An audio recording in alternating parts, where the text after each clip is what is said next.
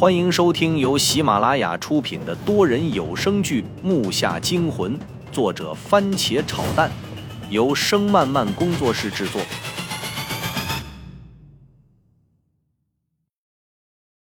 第一百二十四集。所谓的地下拍卖会，在我看来，也就是一群社会上所谓的老大聚集在一起的饭局。这个地下非常的大，没有我想象的那么闷热。有通风的地方还算凉快，就是烟气太浓。进来的第一感觉就是有些供氧不足。看上去就是东家摆的一个大酒席，圆形饭桌，每桌上都已经坐上了人。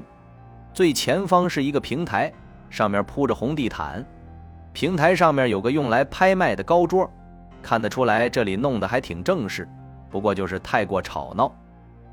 一些不是服务生的服务生拿着酒水来回穿梭在酒席之间，一些没开始就喝得五迷三道的老大正左拥右抱着几个浓妆艳抹的女人，看着他们万种风情、令人厌恶的表情，我就有种想离开的感觉。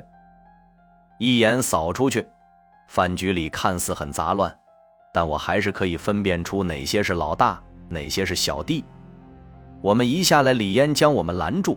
笑呵呵的，一脸抱歉的道：“真的非常不好意思，咱们这有规矩，你应该懂。”在我的眼里，他就是欠揍，真想把他拖出去痛扁一顿。但是眼下有正经事儿等着处理，也不能因一时之气坏了大局。这个我知道，让他们检查。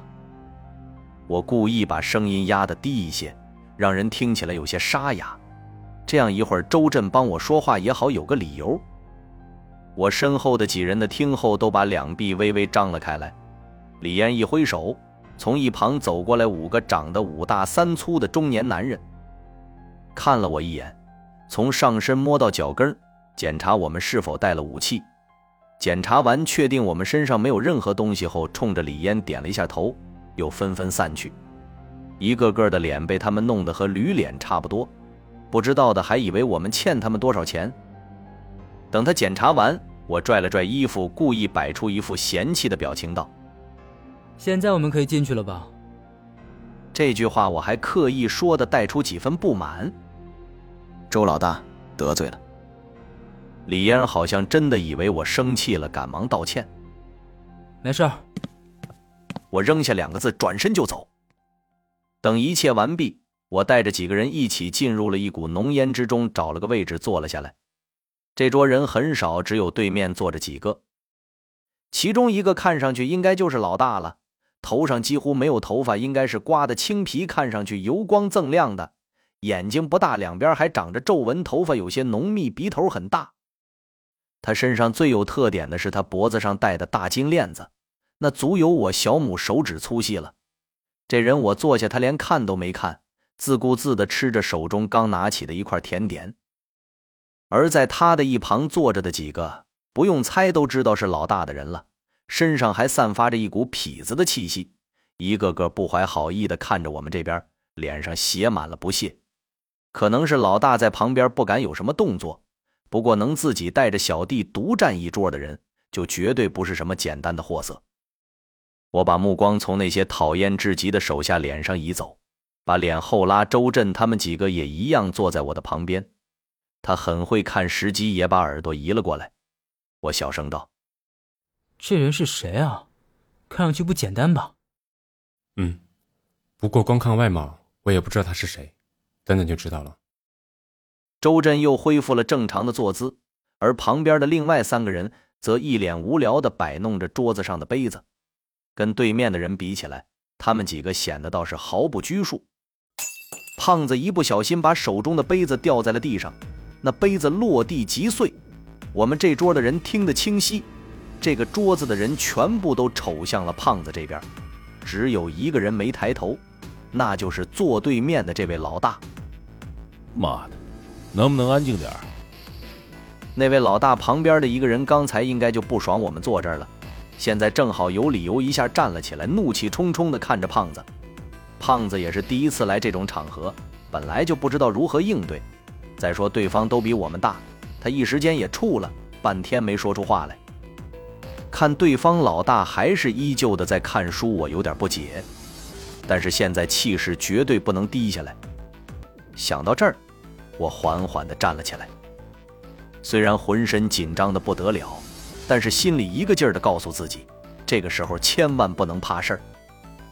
呵呵，谁家的狗，能让它安静点吗？我的声音因为烟气的事变得有些沙哑了，这也是我想要的效果。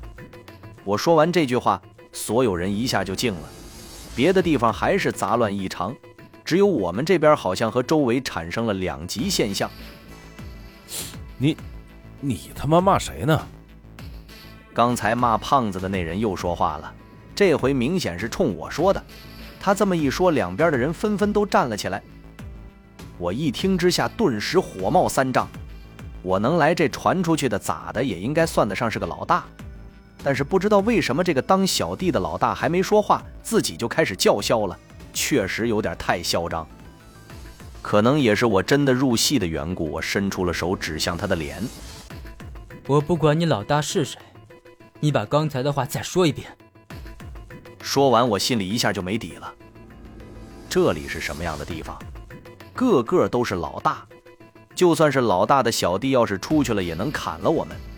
只是说我们这回扮演的角色不一样，别人不知道才给几分面子，但是面前这位却没给我们面子，看样还想挑事儿。